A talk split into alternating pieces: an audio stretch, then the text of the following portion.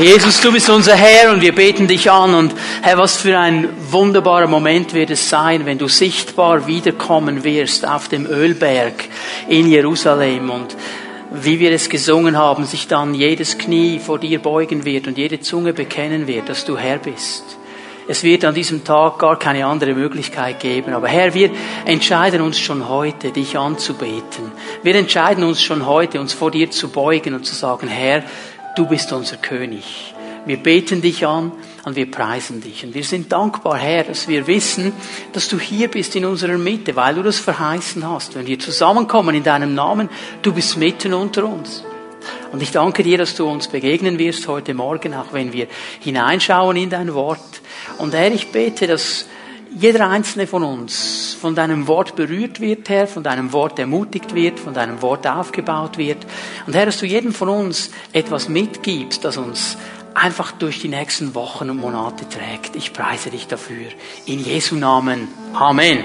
Amen. Bitte nehmt eure Plätze ein.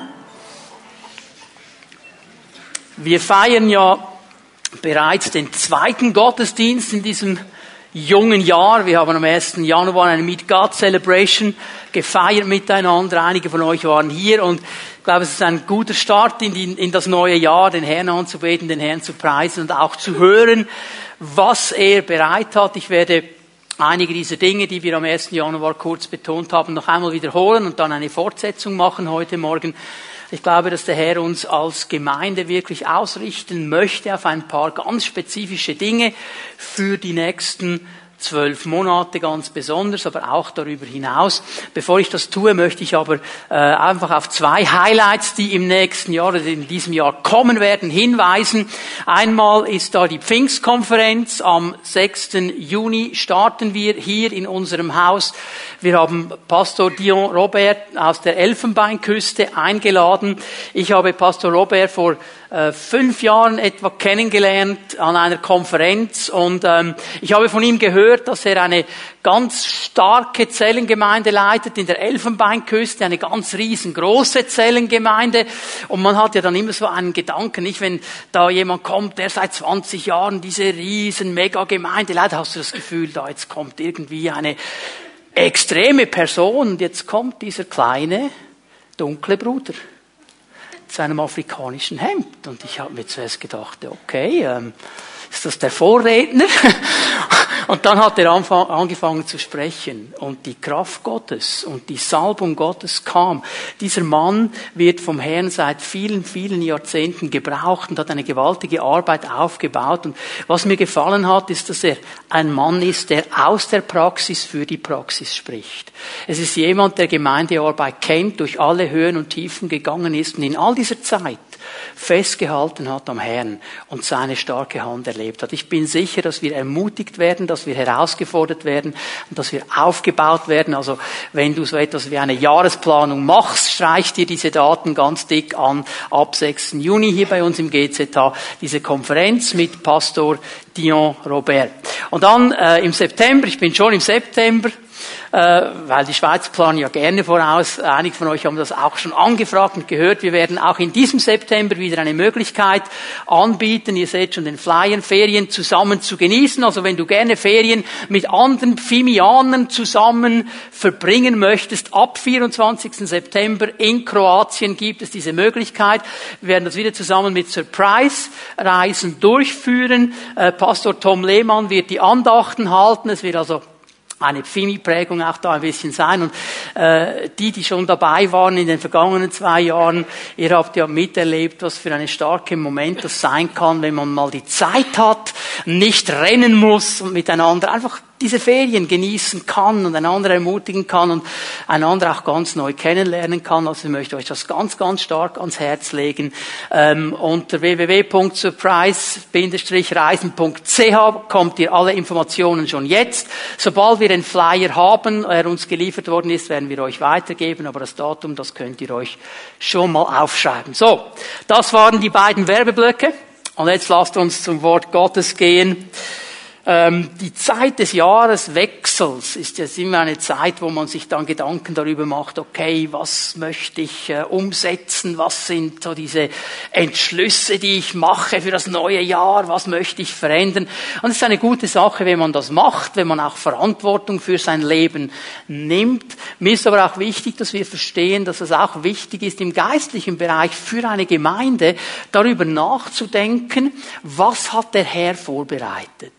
Und hier möchte ich noch einmal betonen, dass es ja diese zwei Ebenen gibt. Da ist einmal dieses prophetische Reden Gottes in den ganz großen Linien im Wort Gottes drin. Deckt die ganze Weltgeschichte eigentlich ab. Wir haben viel darüber gesprochen in den Gottesdiensten vor Weihnachten, werden dann noch zwei, drei Gottesdienste auch darüber sprechen, über diese Endzeitlehre, wo wir die große Linie Gottes sehen, wo er uns sagt, was auf uns zukommen wird, was Gott noch geplant hat.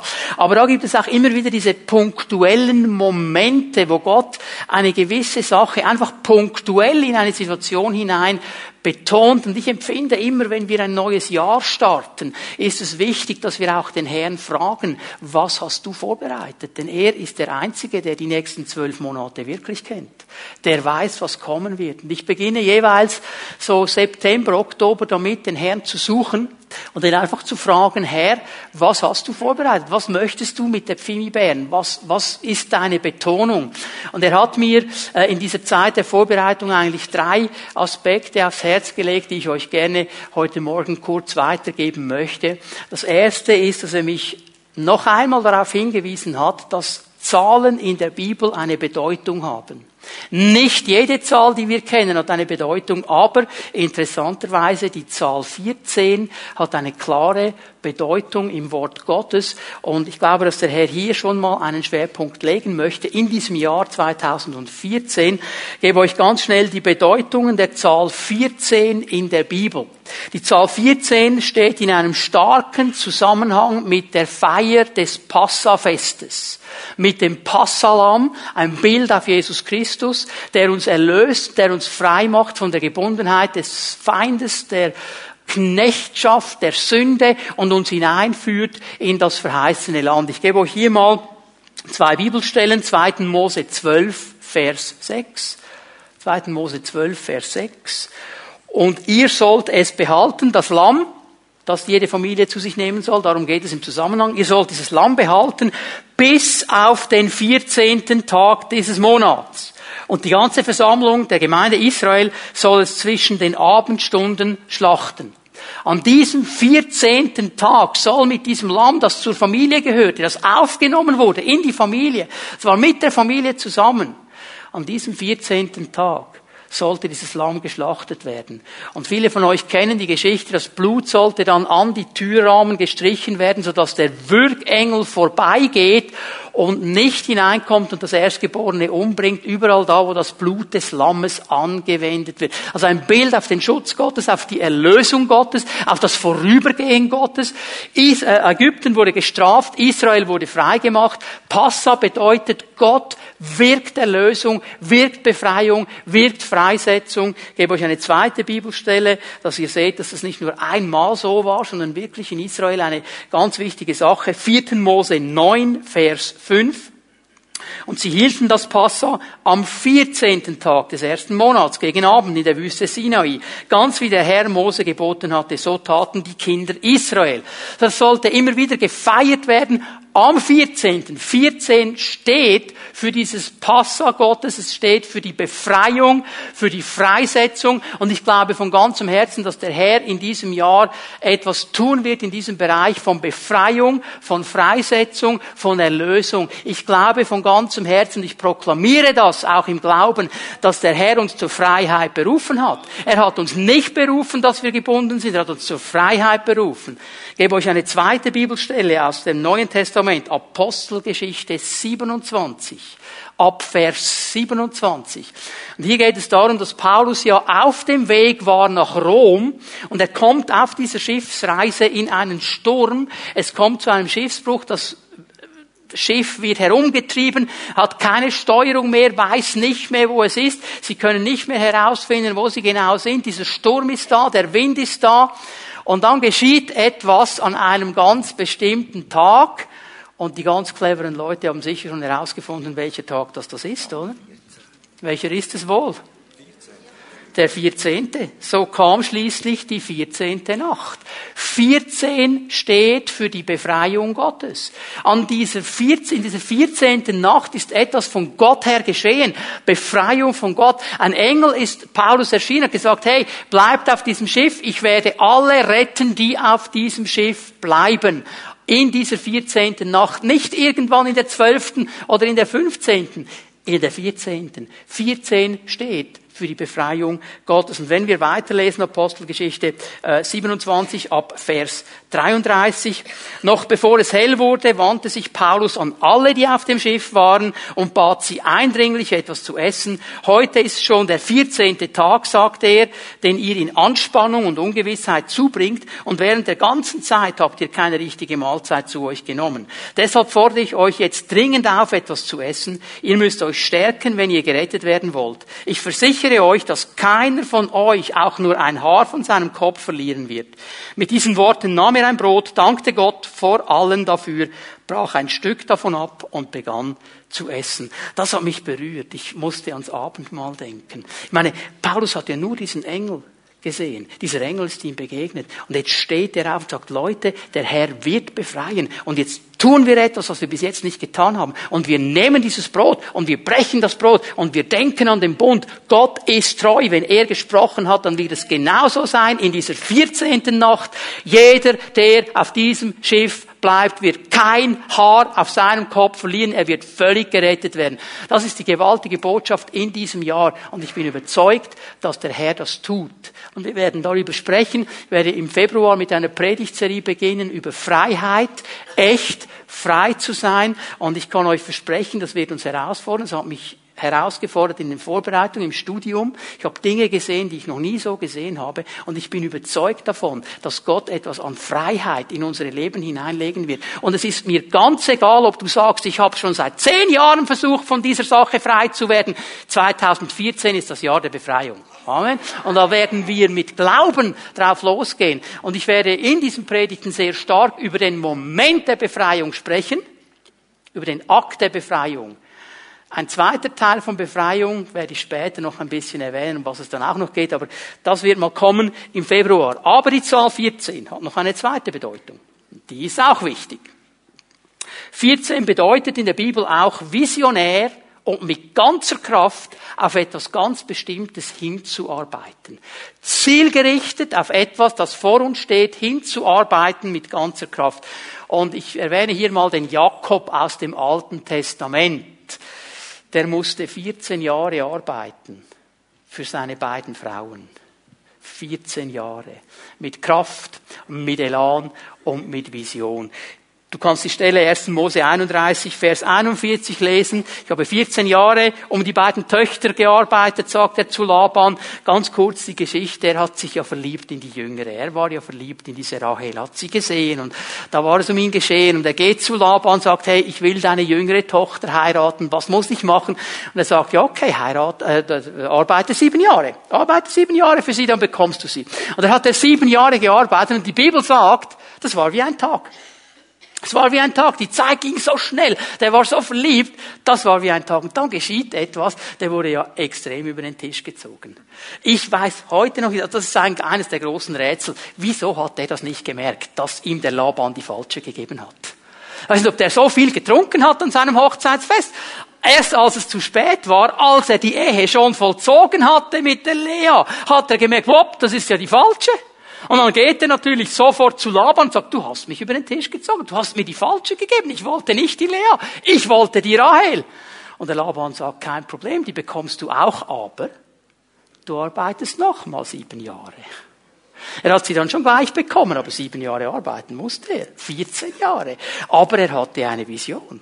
Er hatte mit ganzer Kraft sich eingesetzt, weil er diese Verheißung und diese Vision hatte. Und ich glaube, es ist ganz wichtig, dass wir verstehen, dass wenn Gott etwas hineingesprochen hat in unsere Leben, wenn da etwas an Verheißung ist, wenn etwas da ist, wo Gott dir gezeigt hat, das soll in dein Leben hineinkommen, du hast vielleicht gelesen im Wort Gottes, das ist etwas, was das Kind Gottes haben soll, dann musst du mit Kraft und mit Vision alles daran setzen, dass es kommt. Und jetzt denken die einen schon, boah, das tönt extrem nach Stress. Keine Angst, hat nichts mit Stress zu tun. Ich werde später noch darauf zurückkommen. Aber in dieser Zahl 14 sind diese beiden Momente drin. Dann hat der Herr mir ein zweites Wort gegeben, ein Begriff, ein Wort, der dieses Jahr eine Priorität werden wird für die Pfimi Bern. Es ist das, das Wort Verwalterschaft. Verwalterschaft. Wir werden uns in diesem Jahr mit dem Thema der Verwalterschaft auseinandersetzen. Was bedeutet es, verantwortlich als Christ zu leben in dieser Welt? Vieles von dem, was ich hier gesagt habe, hat schon zu tun mit Verwalterschaft. Aber euch gesagt, ich werde über den Akt der Befreiung sprechen in den Predigten, aber frei zu bleiben hat zu tun mit Verwalterschaft und mit Jüngerschaft. Das ist der Punkt. Verwalterschaft. Ich glaube, dass der Herr in diesem Jahr einen starken Punkt setzen möchte und uns als Pfimi Bern gesamthaft befreien möchte dass wir würdige und treue Verwalter werden und verantwortlich vor ihm leben. Als Menschen, die verstanden haben, es ist nicht unser Eigentum, was wir hier haben, es gehört eigentlich ihm. Wir verwalten es nur und mit unserem Leben, mit unserem Dienst, mit unserer Verantwortlichkeit ehren wir ihn. Das ist das Thema, das uns beschäftigen wird. Und ich glaube aber auch, dass wir verstehen müssen, dass Verwalterschaft eben bedeutet, mit Vision und Kraft daran zu arbeiten, dass diese Verheißungen Gottes dann auch kommen dass sie kommen, dass wir ans Ziel kommen. Weil ein Verwalter, der hat seinen Blick immer nach vorne gerichtet. Der ist nicht ein Mensch, der irgendwo im Moment verhaftet ist und nur gerade sieht, was im Moment läuft. Er sieht immer darüber hinaus. Muss ja an Paulus denken auf diesem Schiff. Er hat mehr gesehen. Gott hat zu ihm gesprochen. Er hat Gott das geglaubt. Und er hat darüber hinaus gesehen. Er hat nicht gesagt, ja, Sturm und Wind und, äh, es war ja alles noch da. Es ist nicht so, dass der Engel gekommen ist und gesagt hat, ihr werdet alle errettet werden, der Sturm war weg. Das war nicht so. Die waren noch voll im Sturm. Die wussten immer noch nicht, wo sie waren. Aber Gott hat in diesen Sturm hineingesprochen. Und Paulus als Verwalter sieht über das hinaus und er sieht das Potenzial. Er sieht die Möglichkeit. Ich sehe das auch bei Jakob. Ich weiß nicht, wie viel Mal der Mann zu kämpfen hatte. Ich meine, jetzt hat er plötzlich zwei Frauen. Eigentlich wollte er nur eine. Die eine wollte er ja gar nicht, aber die andere schon. Jetzt muss er immer noch arbeiten. Und ich kann mir vorstellen, in diesen zweiten sieben Jahren, dass er vielleicht auch mal damit zu kämpfen hatte, dass er vielleicht gedacht hat, weißt du was, jetzt schnapp ich mir die Rahel und haue einfach ab. Lass die Lea sitzen und gehe irgendwo in ein Land, wo mich niemand kennt. Aber er war verantwortlich gesagt, ich habe Ja gesagt zu Laban. Ich habe ihm mein Wort gegeben. Ich ziehe das durch. Verwalter haben etwas verstanden von Verantwortlichkeit, etwas verstanden von Vorausblicken, etwas verstanden von ich gebe, was ich geben kann, damit die Sache Gottes auf dieser Welt zum Zug kommen kann und damit Gott das, was er tun möchte, tun kann, dass wir mit ihm zusammen arbeiten können. So, es ist einmal die Zahl 14, die eine bestimmte Bedeutung hat. Es ist dann dieser Moment, der Verwalterschaft, über den wir dieses Jahr in vielen Facetten sprechen werden. Und dann möchte ich ein Wort aus der Offenbarung auslegen heute Morgen, das fasst ein bisschen zusammen, was der Herr auf seinem Herzen hat. Offenbarung 3, Vers 11. Offenbarung 3, Vers 11. Eines der Sendschreiben, das Sendschreiben an die Gemeinde in Philadelphia. Und hier werde ich zwei Verse äh, rausnehmen, die der Herr uns als Pfimi Bern mitgeben möchte, um uns zu ermutigen. Vers 11, Offenbarung 3, ich komme bald, halte fest, was du hast, lass dich von niemand um deinen Siegeskranz bringen. Das ist mal diese Verheißung, die Gott hier gibt. Und ich möchte hier einfach der Reihe noch ein bisschen auslegen. Eigentlich müsste man hier übersetzen, ich komme schnell. Bald ist nicht eine akkurate Übersetzung, weil das Wort, das Jesus im, im Griechischen gebraucht, Tachus, hat die Bedeutung von Geschwindigkeit, von Schnelligkeit. Unser Wort Tachometer leitet sich von diesem griechischen Wort ab. Geschwindigkeitsmesser. Ich weiß nicht, wie das in deinem Auto ist, aber mein Auto hat ein Geschwindigkeitsmesser, der zeigt mir an, wie schnell ich unterwegs bin. Er zeigt mir aber nicht an, wie bald es geht, dass ich ankomme. Okay, zeigt die Geschwindigkeit an. Und was Jesus hier mal zuerst dieser Gemeinde und auch uns sagt, ich komme schnell. Und darüber haben wir gesprochen jetzt in diesen äh, vorangegangenen Predigten. Keiner kennt die Zeitpunkte, keiner kennt die Momente, aber wenn die Dinge anfangen zu laufen, geht's schnell. Dann gibt es nicht zuerst 100 Vorwarnungen. Dann kannst du nicht sagen, okay Herr, warte noch drei Tage, ich muss mein Haus in Ordnung bringen. Das wird nicht so laufen, das geht dann ganz schnell. Und darum müssen wir vorbereitet sein. Und darum leben wir als Christen in einer inneren Wachheit, in einem inneren Ausgerichtetsein, in diesem inneren Bereitschaftsverständnis. Ich bin bereit, Jesus. Und wenn du heute Nachmittag kommst, ich bin bereit. Ich will jeden Tag so leben, dass wenn Jesus in einer Stunde kommt, kein Problem, alles geregelt mit ihm. Das ist diese innere Wachsamkeit. Darum sagt er dieser Gemeinde. Es ist übrigens eine der beiden Gemeinden, die kein Tadel hört. Kein Tadel. Und trotzdem sagt er ihnen, ich komme schnell. Vergesst nicht. Ich muss euch nicht tadeln, ihr macht einen guten Job, aber ich komme schnell. Denkt daran. Ich komme schnell. Ich komme schnell. Das ist das, was Jesus uns sagt. Und wenn ich die Welt mir anschaue, was alles geschieht im Moment an den verschiedenen Orten auf der Welt, zeigt mir, wie alles sich zuspitzt auf diesen einen Moment, wo Jesus dann kommen wird. Und dann geht's schnell. Dann geht's ganz schnell. Viele Dinge, die geschehen sind, nur schon in unserer Lebenszeit, denke ich, boah, das ging so schnell. Und die Zeit scheint immer schneller zu laufen. Und es ist gut, wenn wir als Christen daran denken, wachsam zu sein. Diese Dinge nicht auf die lange Bank zu schieben, sondern zu sagen, Herr, wir sind transparent und wachsam vor dir. Es geht schnell, sagt Jesus. Es geht schnell. Und dann gibt er ihnen einen wichtigen Auftrag. Halte fest, was du hast. Ich komme schnell. Halte fest, was du hast. Halte fest, was du hast. Und ich sehe hier Zwei wichtige Wahrheiten. Und das erste, es ist ganz wichtig, dass du das verstehst und im Glauben ergreifst. Das erste, was ich hier sehe in dieser Aufforderung festzuhalten, ist, dass wir von Gott beschenkt sind. Ich werde gleich erklären, was das bedeutet. Wir sind von Gott beschenkt. Aber es ist gut, wenn du dich mal ganz schnell zu deinem Nachbarn drehst und ihm sagst, du bist von Gott beschenkt. Sag ihm das mal.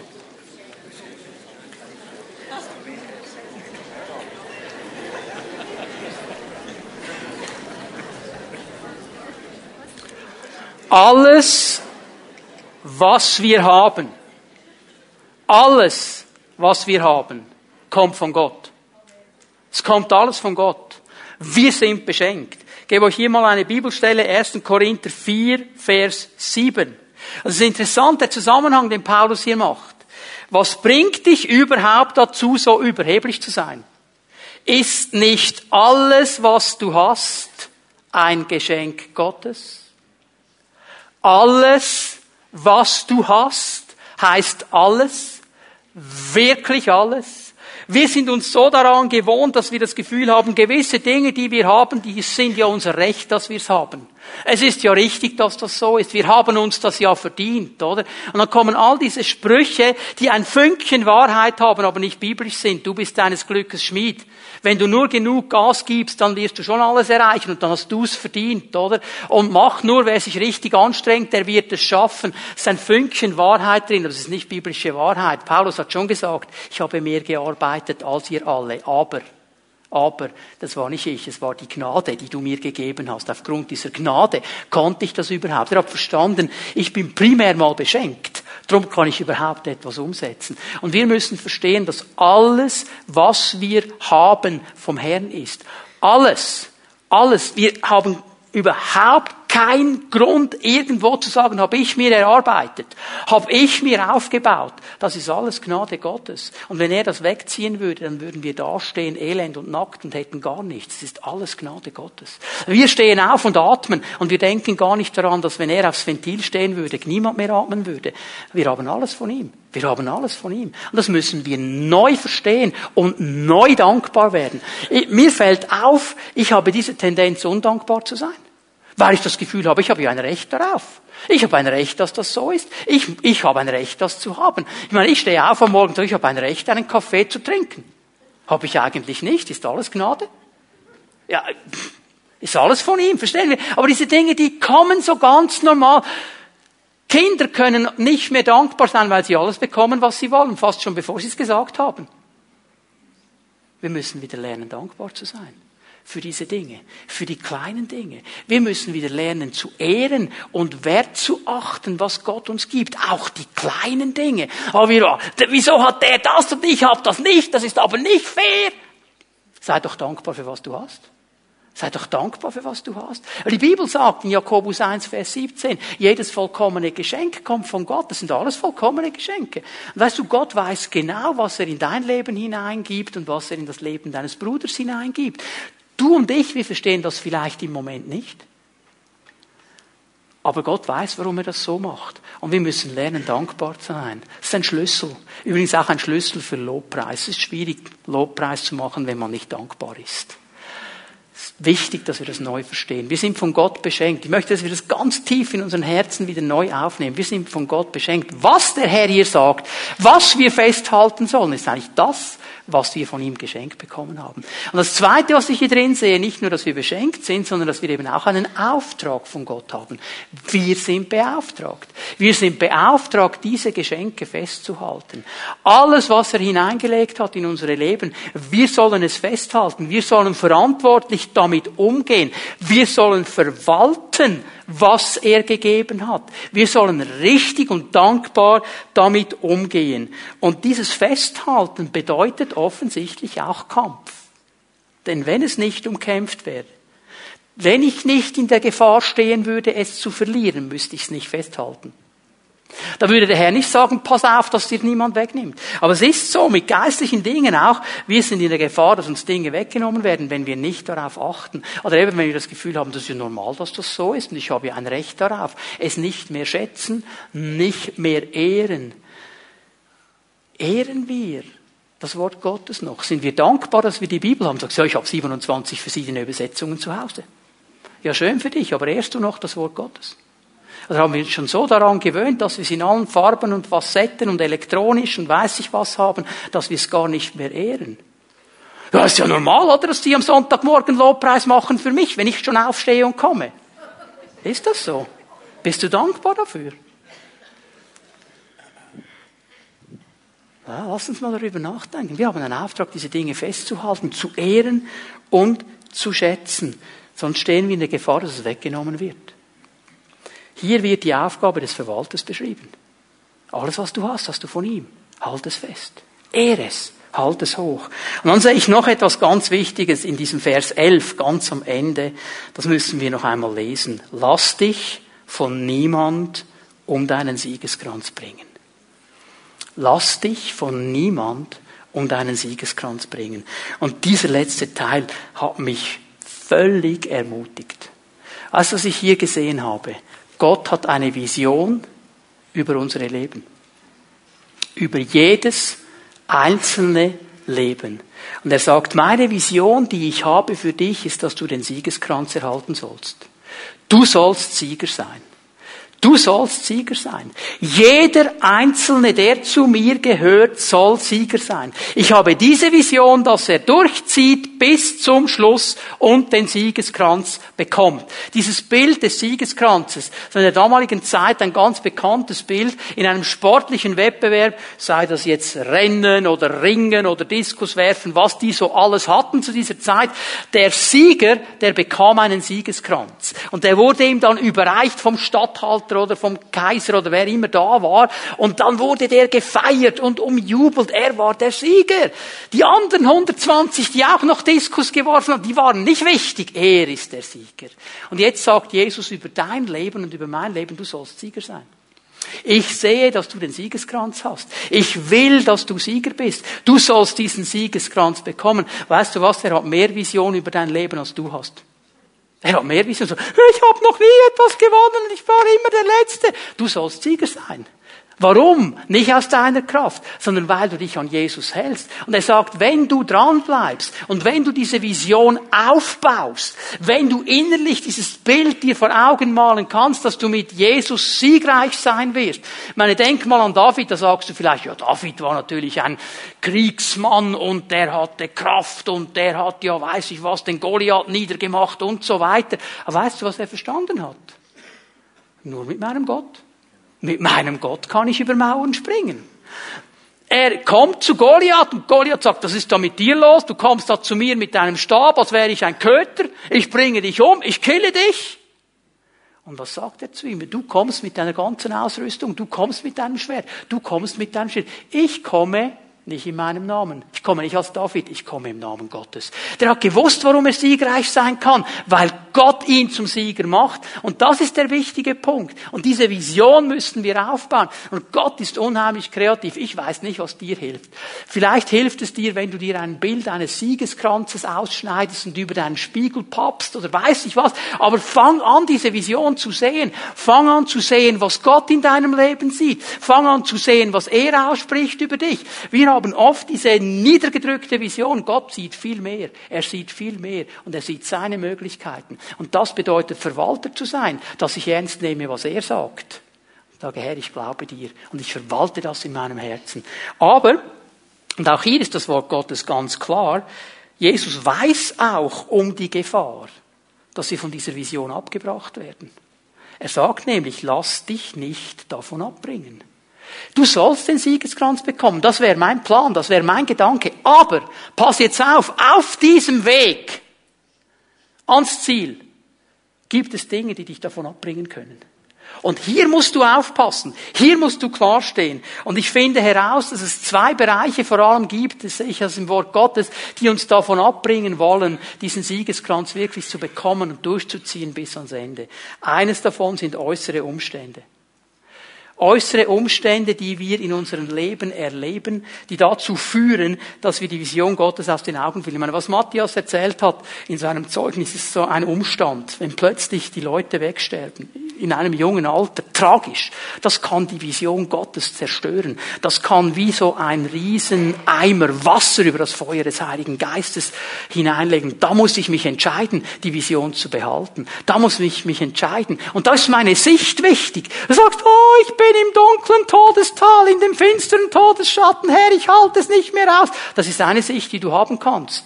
Aber du kannst auch die andere Sicht haben, sagen, jawohl Herr, ich bin im Tal der finsteren Todesschatten. Aber dein Stecken und dein Stab trösten mich, denn du bist mit mir in diesem Tal. Wir erleben diese Momente. Auch in diesem Jahr. Sie werden kommen. Dinge, die wir uns so nicht wünschen. Dinge, die ich keinem einzigen wünsche. Aber in diesen Momenten geht es darum, uns nicht abbringen zu lassen von dem, was Gott gesprochen hat. In diesen Momenten geht es darum. Genau wie die Jünger mit Jesus im Boot. Und Jesus sagt zu ihnen, Leute, wir gehen auf dieses Boot und wir fahren auf die andere Seite.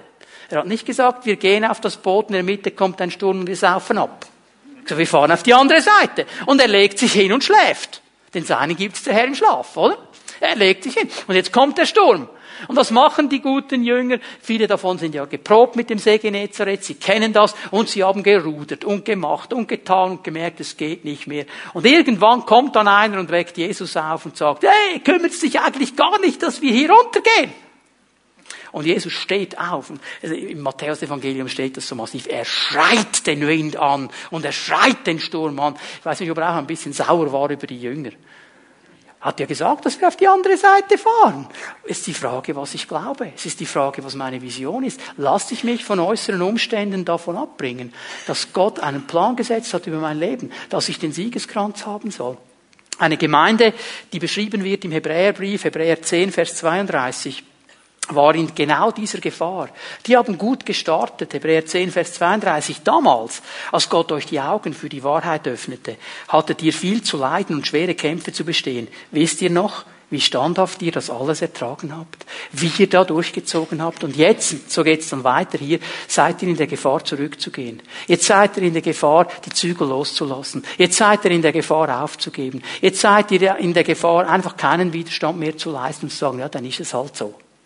Und diese Gefahr, ihr Lieben, erlebt jeder Einzelne von uns. Und ich erlebe dann manchmal Christen, die schon lange unterwegs sind, sagen, ja, ja, ja, du bist noch jung und du bist halt ein bisschen ein Choleriker und so weiter, aber weißt du, ich war auch mal so wie du.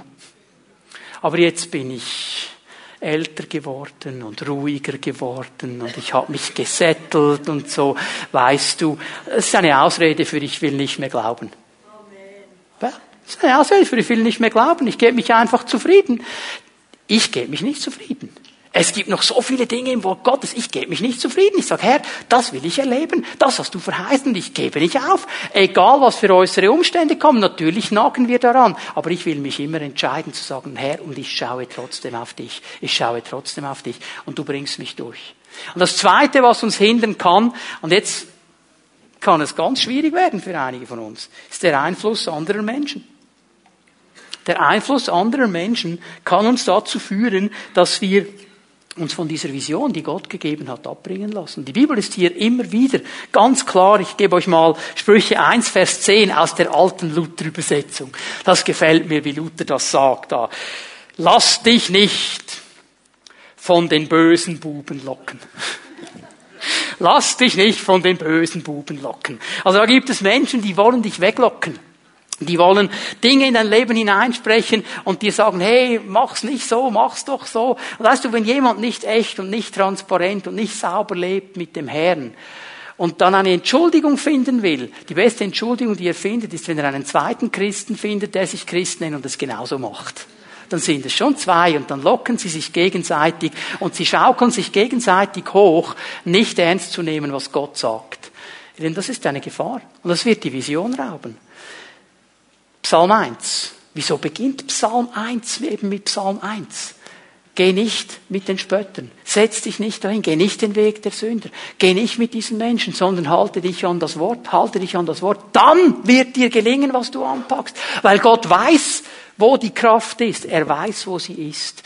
Und es ist so wichtig, dass wir das verstehen. Wir stehen alle in einer Gefahr, dass wir abgebracht werden von dieser Vision Gottes, abgebracht von dem, was Gott gesprochen hat. Und ich sage euch, es gibt Dinge in meinem Leben, die hat Gott vor 20 Jahren gesagt zu mir. Und ich kämpfe seit 20 Jahren. Und weißt du was, wenn es noch 20 Jahre geht, dann kämpfe ich weiter. Aber ich will es irgendwann erleben. Und ich gebe nicht auf. Und auch wenn ich älter werde, ich gebe nicht auf. Was mir hier gefällt an dieser Vision, die Gott hat über unseren Leben, ist, dass es keine Altersangabe hat. Ja? Da steht nicht, okay, das ist jetzt ein Wort für alle zwischen 18 und 35. Das sagt er nicht. Lass dich nicht abbringen. Und er gewinne den Siegeskranz. Mit anderen Worten, ob du acht oder 80 bist, ist gar nicht die Diskussion. Du sollst den Siegeskranz haben. Du sollst durchziehen. Gott wird mit dir gehen. Und es ist nicht vorbei. Hey, es ist nicht vorbei. Sag das mal deinem Nachbarn. Gott ist noch nicht fertig mit dir.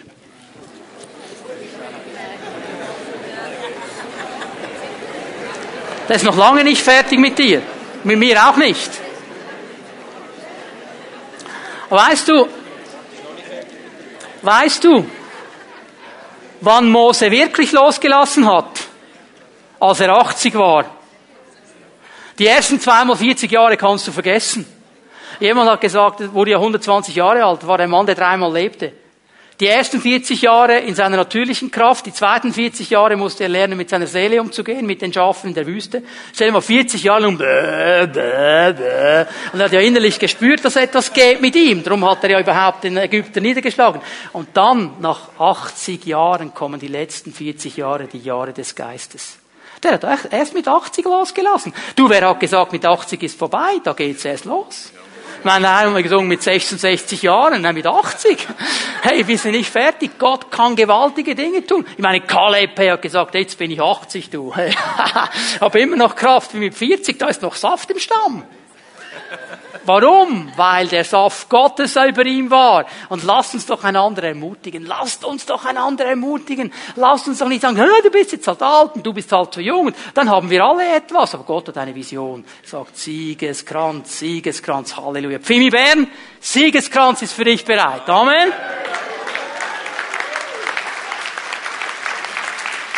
Ja, du fragst dich jetzt vielleicht, okay, wie, wie, wie, wie mache ich jetzt das? Wie, wie kann ich denn ein Mensch werden, der festhält und das bekommt, was Gott will?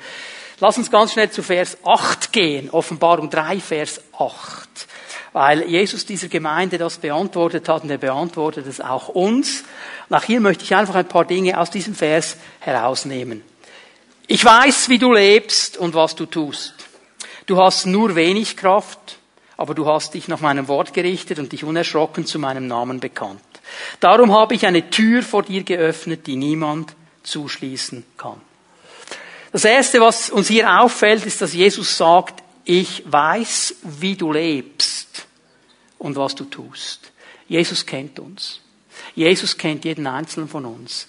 Und er kennt alles von uns. Er kennt unsere tiefsten Herzenswünsche, unsere tiefsten Herzensanliegen. Er kennt die Dinge, die du vor anderen Menschen verheimlichst. Er kennt die Dinge, die du deinem Ehepartner nicht sagst. Er kennt die Dinge, die du niemandem sagen willst. Er kennt sie. Er kennt sie.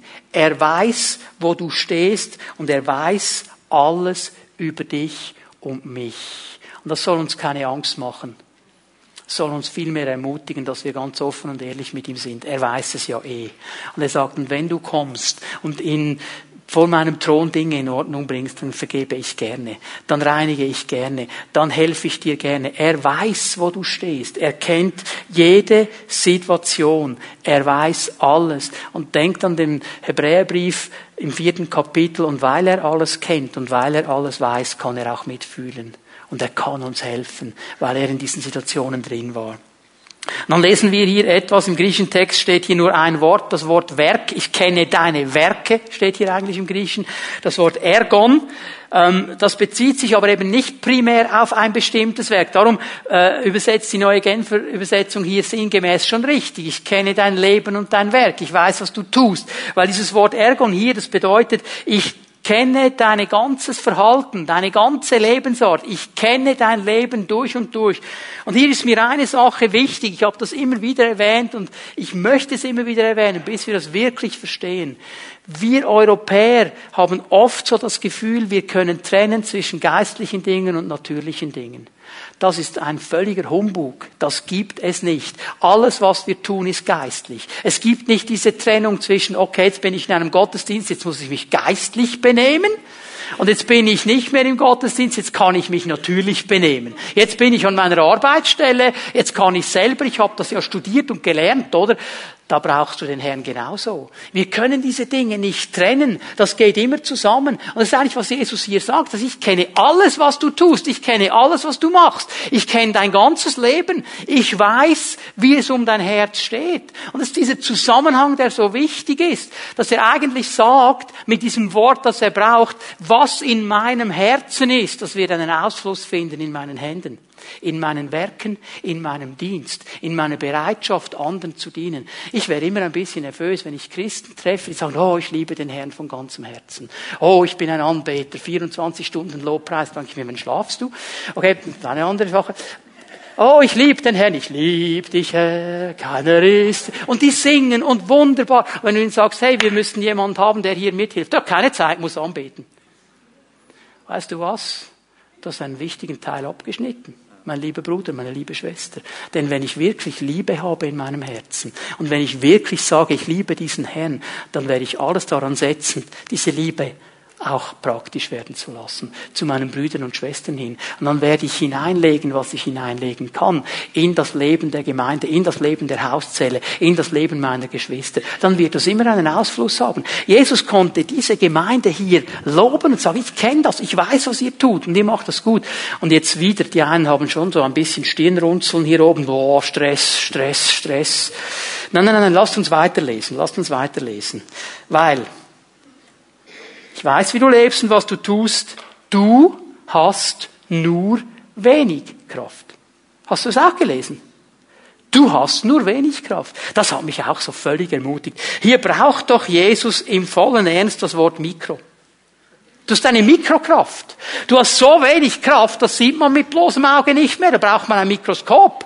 Aber diese kleine Kraft, die du hast, die hast du eingesetzt. Und das ist das Geheimnis. Gott erwartet nichts von dir oder von mir, was wir nicht können. Er erwartet nichts von uns, was unsere Kraft übersteigt. Und wenn du Mikrokraft hast, dann erwartet er von dir nicht, dass du Megakraft einsetzt oder Makrokraft. Dann erwartet er, dass du genau das einsetzt, was er dir gegeben hat und nicht mehr und nicht weniger. Das ist Verwalterschaft. Denk noch einmal an dieses Gleichnis in Matthäus 25, der Talente. Einer hat fünf bekommen, einer drei, oder zwei und einer eins. Hey, die haben nach ihrer Kraft bekommen. Aber was Gott dir gegeben hat, hat, was er dir gegeben hat, das ist die Aufgabe, dass wir es einsetzen. Und wenn es nur eine Mikrosache ist, aber das ist wichtig, weil jeder, wenn jeder seine Mikrosache gibt, dann wird gewaltig etwas freigesetzt. Dann wird gewaltig etwas freigesetzt. Und Jesus sagt, das ist das, was ich mir wünsche. Du hast diese kleine Kraft, setz sie doch ein. Das ist Verwalterschaft. Ein Verwalter setzt ein, was er hat, nicht mehr und nicht weniger. Und schau mal, das bedingt, dass wir uns Zeit nehmen vor dem Herrn. Und dass wir sagen, Herr, was siehst denn du? Was siehst denn du? Ich kann euch sagen, ich hatte am Ende des letzten Jahres einen großen Kampf. Und zwar wegen diesen Ferien miteinander da in, in Kroatien. Weil Surprise hat mich angefragt, ob ich noch einmal komme und die Andachten zu machen. Und eigentlich würde ich das gerne. Eigentlich habe ich gesagt, ja, eigentlich schon, das wäre cool und das war so lässig das letzte Jahr und die Leute zu sehen, der Gemeinde und so weiter und so weiter. Und der hat gesagt, no, das ist jetzt nicht dran. Du musst deine Kraft im nächsten Jahr an anderen Orten einsetzen. Das nicht. Ich habe schon ein bisschen gekämpft mit ihm. Aber er hat gewonnen, wie immer. Also es ist mir nicht leicht gefallen. Wenn es nach mir gegangen wäre, hätte ich gesagt, jawohl, ich komme, Halleluja, wunderbar, wird cool. Aber jetzt kommt Tom, das wird auch cool.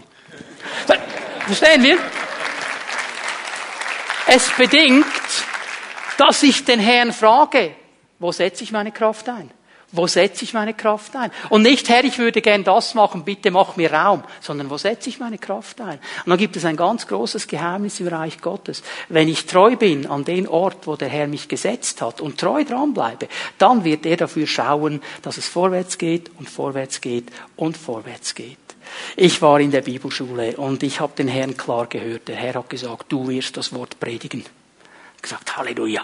Und ich habe gebetet, gesagt, Herr, was kann ich machen? Und er hat mir gesagt, zwischen den Semestern schenkt der Gemeinde einen Tag. Arbeite 80 Prozent, gibt der Gemeinde einen Tag. Und dann bin ich zu meinem Gemeindeleiter und gesagt, hey, ich werde der Gemeinde einen Tag schenken, wann kann ich kommen, wie sieht es aus? Er hat gesagt, okay, du kannst dann kommen. Und dann kam ich und innerlich hatte ich schon gesehen, wie ich predige und wie ich Halleluja und so weiter. Und dann, ähm, das war so ein Kellerbüro ohne Tageslicht. Er hat gesagt, so, jetzt kannst du hier mal diese Ehebereitschaftsbögen zusammenlegen und falzen. Hochgeistlich. Und dann kannst du Briefe zusammenlegen und das habe ich gemacht und gemacht und gemacht und gemacht. Und nach einer gewissen Zeit habe ich so ein bisschen mit dem Herrn gefuttert. Ich gesagt, Herr, also bitteschön, was ist los hier? Ich bin doch, ich soll doch predigen und jetzt muss ich Zeugs zusammenlegen. Das ist ein Bürojob. Ich bin doch kein Bürogummi. Und der hat gesagt, wow, wow, wow, wow, wow, wow. Einfach ruhig bleiben, einfach ruhig bleiben. Alles, was du tust, tu es für mich. Ich gesagt, okay, also ich könnte jetzt ja mal beten für die Leute, wo ich die Briefe zusammenlege. Habe ich angefangen, die Leute zu segnen und äh, die Paare, die dann das EBA machen und so. Und dann interessanterweise, nachdem ich dem Herrn das hingegeben habe, gesagt, weißt du was, Herr, wenn ich weitere zehn Jahre das Zeug zusammenlegen muss, ich mach's für dich. Plötzlich kamen sie dann, du solltest Gottesdienst leiten, du darfst Gebetsabende leiten und so weiter. Das ist interessant. Der Herr macht's schon. Sei einfach treu. Frag ihn und sei treu. Und dann tut er's. Was ich noch sehe in diesem Vers 8, dass der Herr eine klare Hingabe an das Wort Gottes erwartet. Er kann diese Gemeinde loben. Er sagt, du hast dich nach meinem Wort gerichtet. Du hast mein Wort bewahrt. Du hast mein Wort ernst genommen. Mein Wort war für dich etwas ganz, ganz Wichtiges. Weil Jesus weiß, dass das Wort uns Kraft gibt, Substanz gibt und Hoffnung gibt und Halt gibt. Ich werde immer ein bisschen nervös, wenn, wenn mir Christen sagen, ja, ich habe seit drei Wochen die Bibel schon nicht mehr gelesen. Dann sage ich, wow, wow, wow, dann hast du auch seit drei Wochen nichts mehr gegessen. Sage ich, oh, wenn ich nicht bis um 10 Uhr ein Gipfeli habe, werde ich zum Monster. Ich muss essen. Ja, und was machst du mit deinem inneren Menschen, mit deinem geistlichen Menschen? Den lässt du verhungern. Wir haben nicht verstanden, was das Wort für uns ist. Und wir müssen das neu ergreifen. Auch das ist Verwalterschaft. Du hast mein Wort bewahrt, sagt er dieser Gemeinde. Du hast mein Wort ernst genommen. Du hast mein Wort aufgenommen. Du hast dafür gekämpft, dass es Zeiten gibt. Hey, keiner von uns hat Zeit. Wir könnten tausend Sachen machen. Ich muss mir die Zeit nehmen. Und die lasse ich mir nicht stehlen. Die lasse ich mir nicht stehlen, weil ich verstanden habe, dass das Wort Gottes meine Kraft ist. Nicht vom Brot allein lebt der Mensch, sondern von jedem Wort, das ausgeht aus dem Munde Gottes. Ich gebe euch ganz schnell drei Bibelstellen, ich mache das ganz schnell, kannst du hier aufschreiben, zu Hause lesen.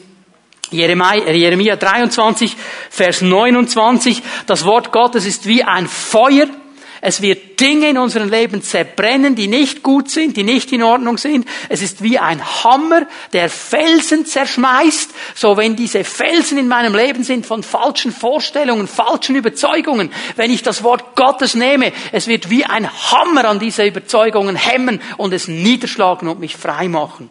Hebräer 4, Vers 12, das Wort Gottes ist lebendig und es ist kraftvoll, es ist wie ein zweischneidiges Schwert, es wird Dinge heraustrennen in meinem Leben. Das Göttliche vom Ungöttlichen wird getrennt werden. Darum brauche ich das Wort. Vielleicht bist du sonst so durchgeheiligt, dass es in deinem Leben keine ungöttlichen Anteile mehr gibt. Ich merke immer wieder, dass ich das Wort Gottes brauche, weil, es mir Dinge aufzeigt. Psalm 119, ab Vers 98 bis Vers 100. Das Wort macht mich klug, das Wort macht mich einsichtig, das Wort macht mich verständig. Es ist das Wort. Es ist das Wort. Wir brauchen dieses Wort. Und dieses Wort zu bewahren, es einzuhalten, zu bewachen, das bedeutet, dieses Wort zu ehren. Und das müssen wir ganz neu lernen als Pfimi Bern. Es bedeutet auch nicht nur Hörer zu sein, sondern Täter des Wortes kennt ja diesen gewaltigen Abstand von hier nach hier. Wir wissen alle so viel. Wir wissen alle so viel. Und manchmal würde ich am liebsten sagen, hey, weißt du was, jetzt kaufen wir alle mal für ein Jahr lang keine Bücher und machen, was wir schon gehört haben. Fangen das mal an umzusetzen, oder? Aber dann wieder ein neues Buch und ein neues Buch und ein neues Buch und ein neues Buch. Und wir wissen so viel. Manchmal das Gefühl, wenn, wenn wir uns im Geist sehen könnten, wir hätten eine Riesenbirne, eine Riesenbirne und unten so ein kleines Mikrokörperchen. Wir müssen lernen, das umzusetzen. Nicht nur Hörer des Wortes zu sein, sondern Täter. Lernen umzusetzen. Das bedeutet es zu bewahren. Das bedeutet es, das Wort ernst zu nehmen. Und dann sagt er noch etwas. Er kann diese Gemeinde loben und er sagt dir, du hast nicht nur dich nach meinem Wort gerichtet, du bist auch unerschrocken, hast du dich zu meinem Namen bekannt. Du hast dich unerschrocken zu meinem Namen bekannt. Eine Identifikation mit Christus und seiner Sache, seinem Reich. Und er kann dieser Gemeinde sagen, du hast das unerschrocken getan. Mit anderen Worten, da waren Dinge, die dich erschreckt haben. Da wären Möglichkeiten gewesen, das Zeugnis nicht zu sagen, dich nicht zu mir zu bekennen. Du warst unerschrocken. Du ließest dich von diesen Dingen nicht erschrecken. Und ich glaube, auch hier dürfen wir ganz neu wieder das ergreifen. Weißt du, noch einmal, es geht mir nicht darum, dass wir jetzt alle predigen müssen. Also nicht jetzt, dass du denkst, jetzt muss ich dann rauf ins Tram und dann muss ich Lobpreis singen und Lieder singen und predigen und die Leute bepredigen im Tram. Darum geht es gar nicht. Aber ich kann mich an einen Moment in meinem Leben erinnern. Ähm, ich war vielleicht acht Jahre alt, da hat mich mein Vater zum ersten Mal mitgenommen an einen Fußballmatch. Bin bekennender FCZ-Fan seit über 40 Jahren. Und jetzt durfte ich zum ersten Mal in den Letzigrund und durfte FCZ sehen. Gegen AC Milan haben sie gespielt. Das war das Abschiedsspiel von Köbi Kuhn und von Rosario Martinelli schon so lange her. Und ich kann mich erinnern, mein Vater hat mir eine FCZ-Fahne gekauft. So, und ich bin nachher zum Auto gegangen. Ich war so stolz, ich habe das Teil noch mitgenommen ins Bett. Ich, war, ich habe mich so, das ist mein Club. Am liebsten hätte ich ein T-Shirt gehabt mit hinten, vorne, links und rechts, überall alles drauf. Identifikation. Jeder sollte es wissen, das ist mein Club. Ist es immer noch, auch wenn sie im Moment nicht so gut sind. Genauso identifizieren wir uns mit Jesus. Also das heißt jetzt ja nicht, dass ich jeden von euch anlabere mit Fußball, wenn ich euch treffe im Foyer. Wir können auch darüber sprechen, wenn wir wollen, aber versteht ihr, um was geht es? Es geht darum, wenn du mich fragst, dann werde ich dir eine Antwort geben. Das ist Zeuge sein. Das ist Zeuge sein. Und ist es mir aufgefallen, ist jetzt in dieser Zeit auch der Weihnachtsfeiern, wo wir Familie gesehen haben. Keiner meiner Familie hat gesagt, du bist doch Prediger, jetzt lass eine Predigt vom Stapel. Das haben sie nicht. Aber die haben gefragt, wie macht ihr das? Wie habt ihr das mit euren Kindern gemacht? Wie entscheidet ihr in diesem Bereich? Warum entscheidet ihr so? Weil wir überzeugt sind, dass Jesus uns die richtige Antwort gibt. Darum entscheiden wir so. Darum machen wir die Dinge so. Und weißt du was? Das ist Zeugnis. Das ist Zeugnis, weil sie merken, das ist nicht einfach nur ein frommes Gefasel. Die versuchen das echt umzusetzen. Das bedeutet es, Zeugnis zu sein. Ich möchte Ihnen eine Frage mitgeben, bevor wir jetzt dann gleich abschließen. Fürchtest du Menschen mehr als den Herrn? Fürchtest du Menschen mehr als den Herrn? Das ist die Frage, die wir uns stellen müssen. Was kann denn passieren, wenn wir zu Jesus stehen? Noch einmal, nicht in dieser übertriebenen Art und Weise. Also jetzt nicht in den Pfimi-Shop rennen und, und die größte Thomson-Studienbibel kaufen, die du hast und dir unter den Arm klemmen und jedem über den Kopf schlagen. Zeuge sein. Zeuge sein. Einfach echt leben. Und die Leute werden das sehen, werden es sehen. Und dann sehe ich noch etwas, das letzte, was wir uns anschauen, in diesem Vers 8. Schlag ihn noch einmal auf in deiner Bibel. Der letzte Teil des Verses beginnt mit einem Darum. Darum. Weil das so ist. Weil ich dein Leben sehe und dein Leben echt und transparent ist. Weil ich sehe, dass du das wenige, das du hast, eingesetzt hast. Diese Mikrokraft, du gibst sie. Du achtest das Wort. Du richtest dich nach dem Wort. Du bist unerschrocken, indem du dich zu mir bekennst. Darum habe ich eine Türe vor dir geöffnet. Weil das so ist, habe ich dir Gunst gegeben. Und ich habe dir etwas geöffnet, das niemand zuschließen kann. Etwas, das nur ich dir geben kann. Aber diese Türe ist offen. Es ist eine Türe der Möglichkeiten. Die Bibel beschreibt uns hier nicht, was das genau war. Aber ich weiß eines, wenn Jesus eine Türe öffnet, dann ist es eine gute Sache. Und dann ist es gut für mich, dahin durchzugehen. Und wenn ich dann noch weiß, die kann niemand zumachen, niemand, weil Jesus sie geschenkt hat, dann sehe ich, es lohnt sich festzuhalten. Dann sehe ich, es lohnt sich, mein Leben immer wieder auszurichten. Ich weiß nicht, wo du eine offene Türe brauchst. Ich weiß nicht, wo der Herr dir angedeutet hat, dass er dir eine Türe öffnen möchte. Aber ich weiß, dass wenn wir lernen festzuhalten, was wir haben und verantwortlich vor ihm zu leben, dass diese Türe aufgehen wird. Dafür bete ich, dafür kämpfe ich, dass wir dieses Jahr erleben, wie die Türen geöffnet werden und wie wir hindurchgehen können, weil wir lernen, verantwortlich vor unserem Herrn zu leben. Ich möchte euch bitten, dass wir aufstehen miteinander. Ich möchte bitten, dass die Lobpreise noch einmal nach vorne kommen. Wir wollen uns ausrichten auf den Herrn für einen kurzen Moment. Und ich möchte dich einladen, dass du dein Herz öffnest vor ihm, dass du einen Moment dir Zeit nimmst, darüber nachzudenken, Herr, was ist es in meinem Leben, das ich festhalten soll. Ich glaube, dass der Herr ganz persönlich sprechen wird zu Menschen unter uns und dir sagt, genau diesen Bereich, da bist du in der Gefahr, dich abbringen zu lassen. Da bist du in der Gefahr, wegzukommen von der Siegestraße. Halte das fest. Vielleicht fordert er dich heraus. Er sagt dir, hey, ehre mein Wort ganz neu. Steh zu mir. Vielleicht zeigt er dir, wo du diese kleine Kraft, die du hast, einsetzen kannst.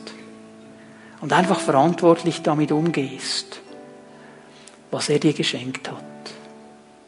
Wir werden miteinander diesen alten Chorus singen, auch als ein Gebet. Öffne mir die Augen. Öffne mir die Augen.